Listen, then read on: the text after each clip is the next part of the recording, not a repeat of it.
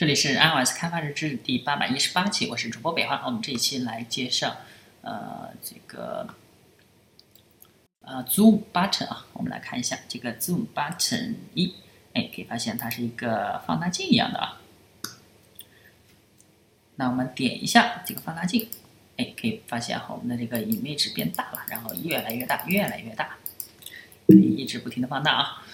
首先，我们找到这个 Zoom Button，Zoom Button Set OnClick Listener，然后我们就是 Set Scale，呃，X 加二 Y 加二就是放大倍数啊，慢慢的给它扩大。